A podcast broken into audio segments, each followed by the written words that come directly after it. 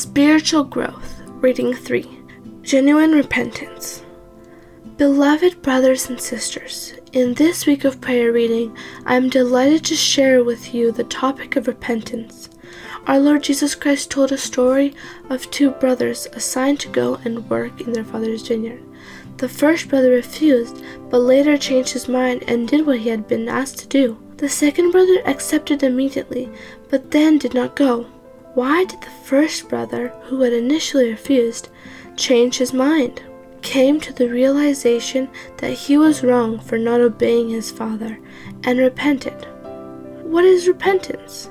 Three Hebrew words for repentance are used in the Bible. They are nacham, meaning a feeling of regret, to relent, or to repent. Shub, meaning to return or turn back. And teshuva, meaning to return to God.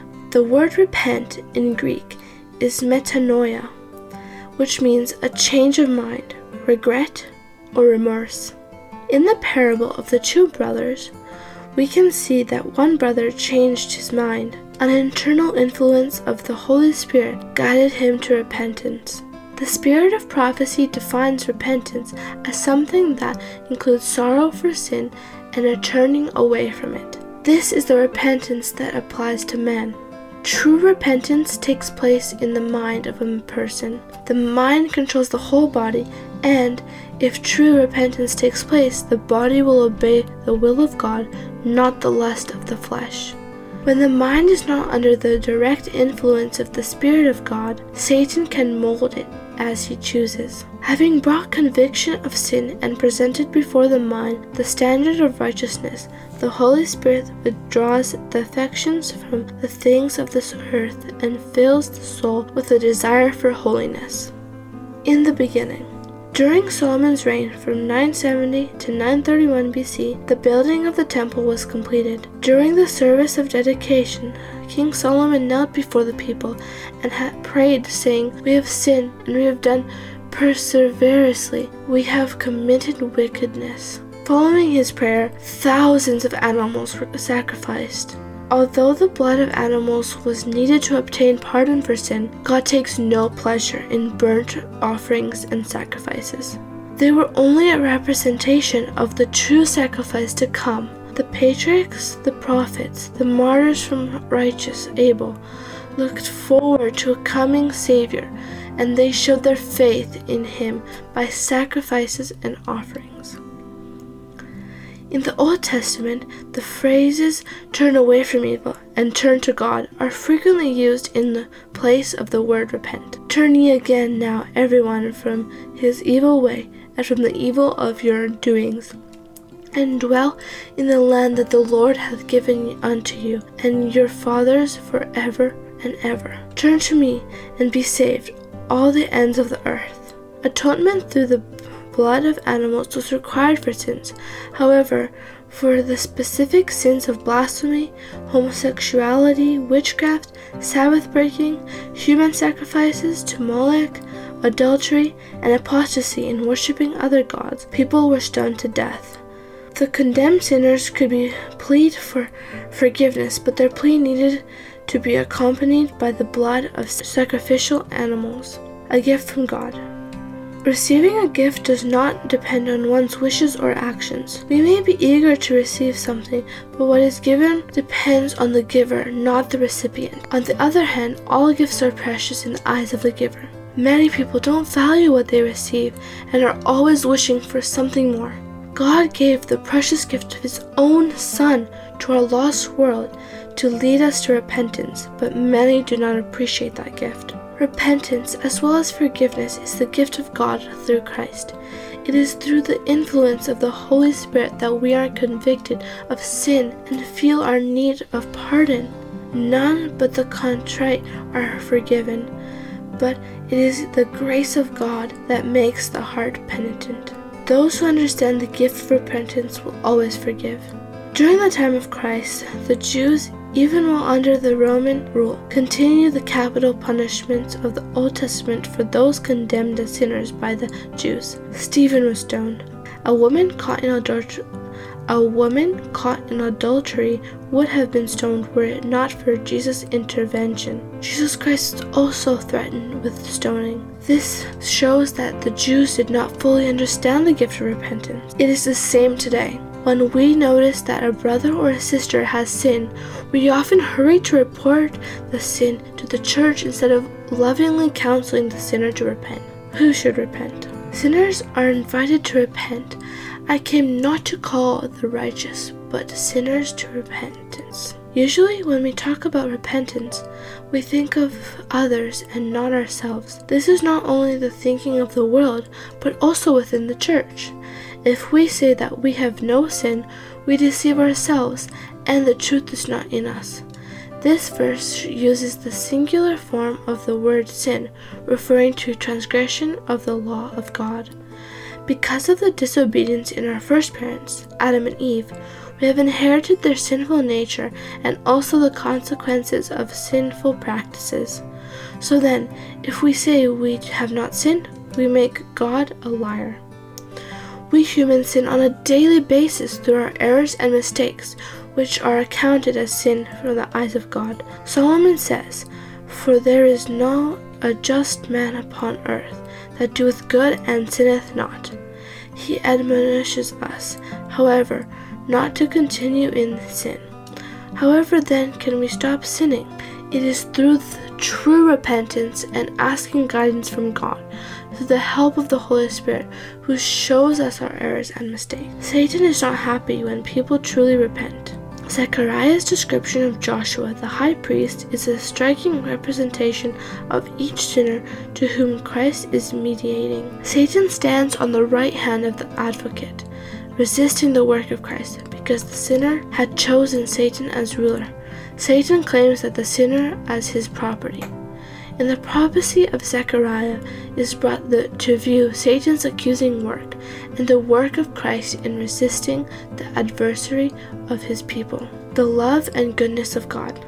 The love of God is so great that even while we were sinners, he sent his Son to die for us. It is the only through the goodness and love of God that people come to repentance. Our despised, though the riches of his goodness and forbearance and longsuffering, not knowing that the goodness of God leadeth thee to repentance?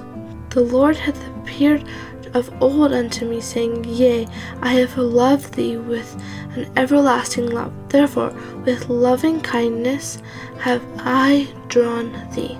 If you can do so, impress your children that they will exercise that repentance which is acceptable to God, that godly sorrow which worketh repentance unto salvation, not to be repented of. The work will be thorough, the reform certain.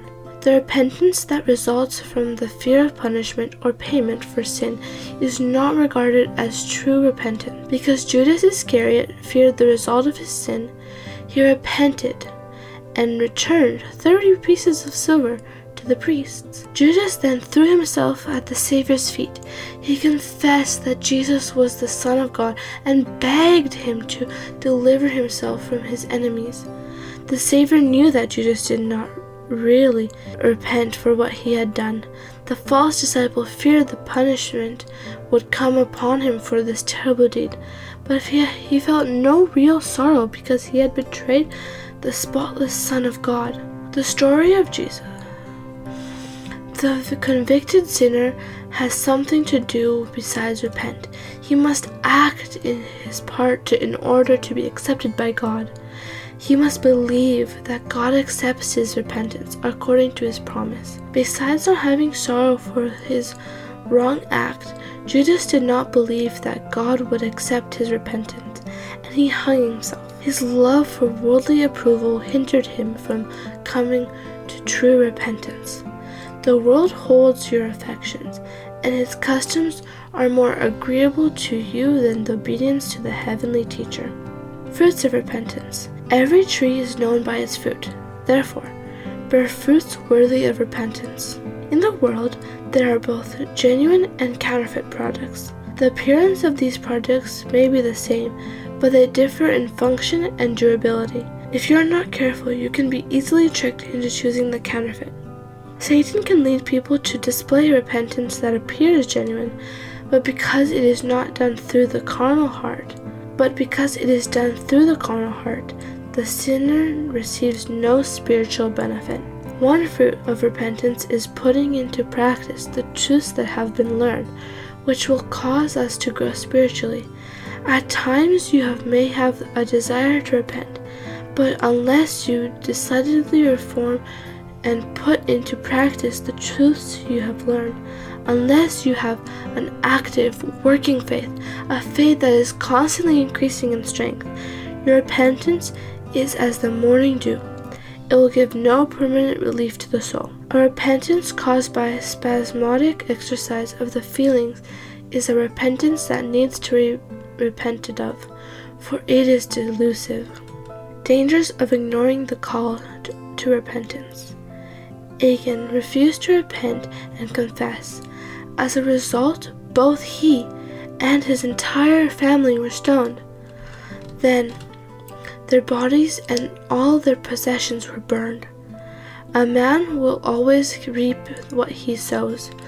While they were professing to be God's commandment keeping people, their works denied their faith, and without true repentance for their sins, they would have no part in the kingdom of Christ. The Apostle Peter made it clear the Lord is not slack concerning his promise, as some men count slackness, but is long suffering toward usward, not willing that any should perish, but that all should come to repentance.